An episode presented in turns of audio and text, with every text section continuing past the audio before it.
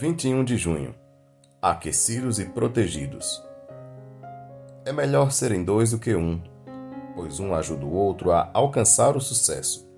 Se um cair, o outro ajuda a levantar-se. Mas quem cai sem ter quem o ajude está em sérios apuros. Da mesma forma, duas pessoas que se deitam juntas aquecem uma a outra. Mas como fazer para se aquecer sozinho? Eclesiastes 4, do 9 ao 11. Do latim hibernus ou hibernar nasce a expressão inverno, a estação mais fria do ano. Marcada por dias mais curtos e noites mais longas, escuridão mais duradoura, extensiva que produz em muitos corações temor e solidão. Para os mais antigos, o inverno é a oposição de que é tempo bom.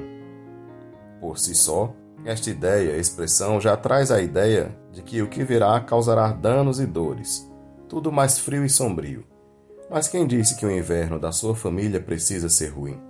No inverno, Deus te convida ao descanso, à reflexão e estar juntos em família já é a certeza de que tudo poderá ser maravilhoso. Como citamos no texto acima, juntos podemos nos aquecer e proteger. Aquecer-se em palavras, aquecer-se em presença, em força, em socorro, em amor.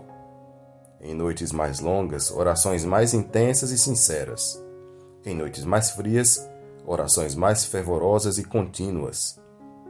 Em noites mais escuras, a palavra como lâmpada para os pés e luz para os caminhos. Desenhe um novo inverno para sua família. Substitua o que causou frio e solidão por afeto e calor.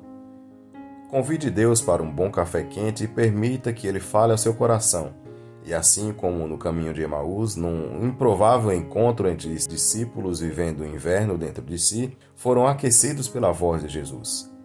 Ao partir o pão, em comunhão, os devolveu esperança, propósito, os direcionando novamente ao destino.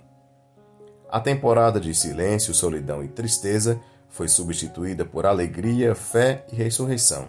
Tenha um inverno celestial. Conte com o Espírito Santo. Pastor Eduardo Freire